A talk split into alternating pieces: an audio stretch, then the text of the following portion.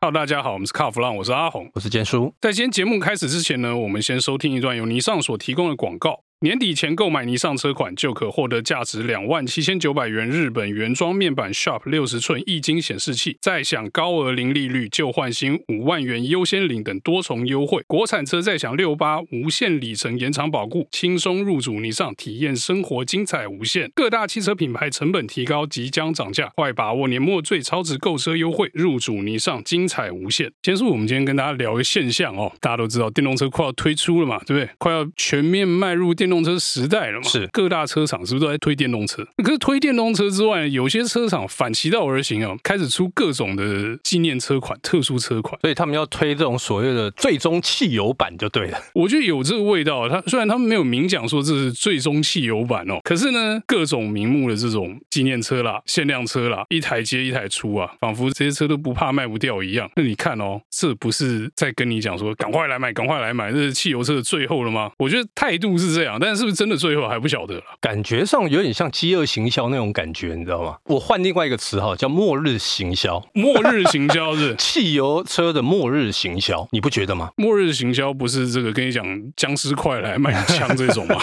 你说末日行销好了，好像真的有这么一点味道哦。我昨天去一个记者会，V 十二，V 十二那根本是化石，好不好？其实你看现在市面上真的有 V 十二引擎的车款不多咯。不多不多，就只剩超跑而已啊！我那天去的那个记者会啊，是阿松马丁的 V 十二 Vantage，全球限量三百三十三部，听说全部完售了吧？没得定啊，借你看而已啊。借来看就对而已。对，卖完了，所以这就是说十二缸没机会了。马丁的最后的十二缸就这三百多部，没了就没了。这个赏车会借你看而已。我跟你讲，我们这最后一部就长这样。呃我不知道他会不会隔两年再说 V 十二最终版之类的啦，但是现在听起来就是这个味道。他搞不好明年就 又出一个什么版本的，呃，这不好说了。除了这个阿双马丁之外呢，最近的几个跑车牌都这样啊。保时捷吧？保时捷算电动化走得快的、哦，对不对？以这个超跑牌不对，保时捷现在是自称是豪华品牌哦。那他们已经有台抗了嘛？然后接下来像 Boxer 那一级的车，它也要出全电动的，应该是明后年的新车会看到哦。然后呢，就发表一个什么九一打卡限量版，那个车很漂亮哎、那车很漂亮啊，买不到啊，又是买不到。不晓得啦，又是限量版嘛。 OK，然后呢，当然就是最好的这个四点零的引擎上去嘛，对，然后给你这个打卡这种越野风格的外观跟悬吊的套件嘛，车子稍微高一点，圈稍微大颗一点嘛，轮胎大颗一点，但是不是那种很宽的这个公路胎啊，是很宽的，就是越野胎啊。那很多人就说啦，这又卖情怀了嘛，对，没错，它卖情怀。大家记不记得以前保时捷是有在跑打卡越野赛的？有有有有有，而且那时候是用什么九一九五九这种车在，不是凯宴哦，那时候还没有凯宴，所以他用九一做这个限量纪念版，我觉得 OK 了，有搭到以前的这个历史的感觉嘛。啊那只是涂装上比较可惜啦，涂装以前赛车的赞助商是某一个香烟品牌嘛，哎，那个香烟你有没有抽过？那个有。那个我就没看过，其实那个时代有点久。 OK，那现在因为这个烟商的广告不能出现嘛，对我都不知道我们这样讲会不会有问题哦。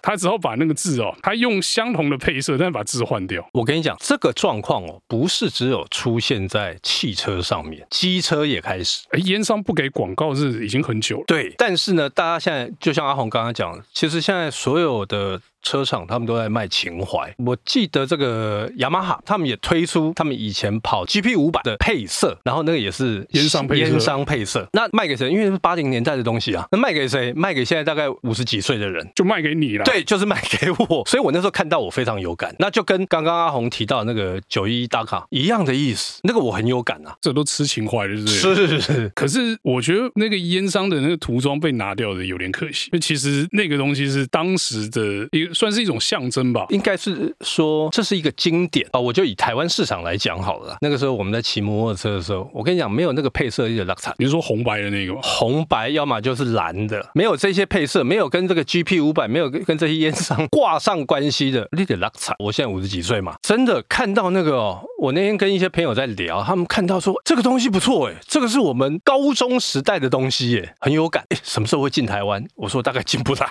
应该可以进啦，你就国外订一台回来，但是你就不要想挂牌这件事情。后来我那时候就跟朋友讲嘛，我说那很简单啊，那个进来嘛。或者是说你弄一台类似的，你自己去搞涂装就好了嘛，反正彩贴现在那么方便。所以就自己搞成限量版，那就没有意思了嘛，对不对？那个只是仿的，那不是真的车上有那个限量编号的那种车嘛。对，你看光是这个我们这种心态上的差别，就可以知道这这个东西其实是很有魅力。尤其是现在在这个电动化的趋势之下哦，燃油已经一路的被打压哦。那很多的车厂他们也开始宣布说，哎，我们接下来也要停止燃油引擎的开发。你说像你闪，他已经讲明的，他们的燃油引擎他们不再开发了。所以接下来这几年用的大概就是哦我们可以看到的这个什么 e power 啦、二点零的啦、一点六，大概就这种引擎，甚至于连 Honda 它要关厂哦，关掉引擎的开发厂。哇，这也太激进了一点吧？哎，可是先讲刚刚尼桑，尼桑这个引擎不做，是 R 三六就变电动了，就对了。对，这个是已经确定的事情哦。大家知道这个 R 三五，哎，卖了几年呢、哎十几年有了，然后他们现在一直在延续，在开发，就是说 R 三六，他们要让它直接就电动化。根据在 Nissan 的朋友，他们在跟我讲了，他说 R 三六哈，恐怕还要在两年才会出来。电动车做两年很慢呢、你要跟他讲啊。我就跟他讲说，哎，人家现在做电动车很快，他说不一样啊，这是 GTR，完全不一样的东西啊，不能用现在电动车的模式去开发这台车，所以他们要兼顾到它的性能、续航力，然后又要保有过去 GTR 超价的感觉，所以他们很头痛。但是我后来我就跟他讲，我说其实最大的问题应该是你们跟雷诺之间的关系还没搞定吧，所以他们整个研发就整个延宕，一直延宕到现在。最后只好去静冈问塔米亚电动车怎么做才快了。那你看哦，除了刚讲你上 Honda 他们开始停止引擎的开发哦，我跟你讲，那天我去兰博基尼的记者会听到才有趣。兰博基尼向来就是慷慨激昂，跟你讲我这 V 十 V 十多厉害，对不对？上去那记者会说，我们接下来电动车开发的时程是怎样？接下来混合动力的车款，二零二三明年要亮相哦，二零二四开始所有的车都混合动力喽，哦就是那些 V 十 V 十可能都挂电动马达喽，这跟法拉利的这个操作方法有点像，就是反正我就开始 hybrid 化嘛，那 hybrid 化当然是必要的，只是他们因为比较晚开始哦，所以现在听觉得好像很好笑，可是我跟你讲，对这些传统的厂牌来说，这突破很大了啊。二零二五年哦，刚才我们讲到二零二四年，二零二五年哦，新产品推出的这些车款哦，碳排要减少百分之五十哦。这么多，一是油耗剩一半哦，然后呢，二零二八首部电动车要亮相，五年后，你说这样子的速度快不快？老实讲，我觉得蛮快，因为之前哦提都没提了。假设我们从今年开始算，今年十二月直接算二三了啦，五年之内变出一台电动车动力的，算是凶了。那虽然说，我觉得他们有可能就是哎那个台抗平台拿来改一 改，因为毕竟同集团嘛。对对对，可是呢，我觉得兰博基尼大概会有一些自己的想法，所以这个部分可能还有待观察。真的台抗改一改嘛？我觉得不会是那样子。应该不会就这样草草了事啦。哦，因为兰博基尼它有它自己的尊严啊呐、意大利人是很讲这一块的哦。对，他总不可能说啊，我就贴黑来盖盖，然后就变成一一个产品。我觉得他们不会干这种事情。刚刚你提到兰博基尼哦，那我就要提一下。你知道之前哦，这个有一个格拉斯哥的气候协议，那时候有几家车厂说，哎，我们要在几年的时候要停止这个燃油机的那个发展。有谁你知道？福斯、Stellantis、福特、加管 Land Rover，他们在二零三五年哦，他们就不再供应所谓的燃油车。二零三五年离现在还有十几年了，我觉得可行，但是有没有那么顺就不知道了哦哈。还不晓得，因为那个时候的整个大环境变成怎么样，没人说得准。 OK，我们先不讲这个大环境怎么变哦。啊，如果是二零三五年才要停止燃油车的供应哦，不要说二零三五年停止生产哦，现在十七年，那、这些拿这个的末日行销的这些车，你现在买会不会有点早？太早了吧？还还有十几年可以等，对，所以要买嘛。搞不好这个是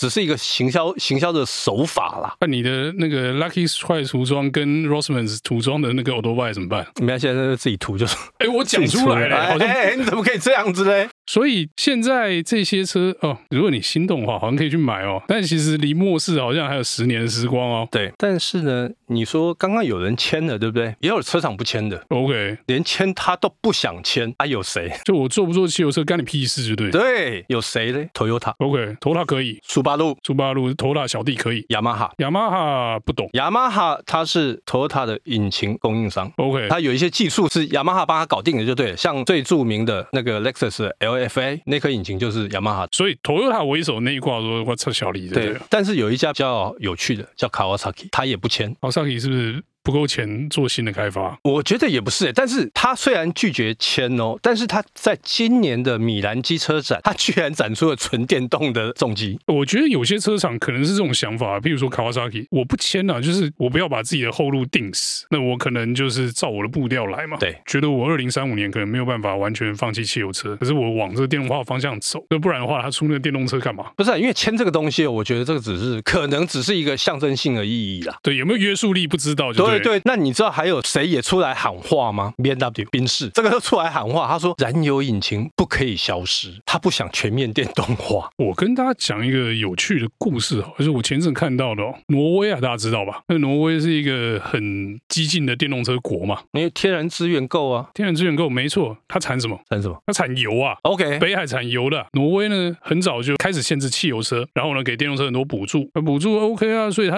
电动车保有率很高啊，保有率整个是冲上来，应该是全世界最高的、哦。对最近他们发生一件很可怜的事情。怎么了？你知道首都是奥斯陆嘛？因为不停的补助电动车，电费已经变成以前的两倍。那老百姓哪受得了？对啊，按、你补贴电动车啊，所以大家都开电动车啊，电就这么多啊，你知道越来越贵，就有人在笑啦，就说啊，你拿这个挖石油赚到的钱，把石油卖给别人，然后拿这个钱去补助电动车，哎你这样真的环保吗？你只是把这个罪过转嫁给别人而已啊，我油卖给你啦，你家烧是你在污染，不是我污染。所以那个意思就是把它给那种西北料就丢了。我第一次觉得这个俚语用的这么精准，这么好，你知道吗？就是说，那你家奥斯陆电费变两倍都活该啊！对啊，因为你就是把这个转嫁到别人身上嘛。这篇报道是一个日本的汽车杂志，哎，不是汽车杂志，就是一个产业的报道里面看到，我就看完之后觉得说，哎，这实在太有趣，然后就想一想，现在真的是值得把汽油引擎整个都丢掉，赶快去买限量车，而、不是整个放弃所有的内燃机，然后全面转到电动车吗？我觉得这是一个真的很值得想一想的事情啊。而且我觉得另外一个哦就是应该要问民众跟消费者，他准备好了没？电动车更贵耶，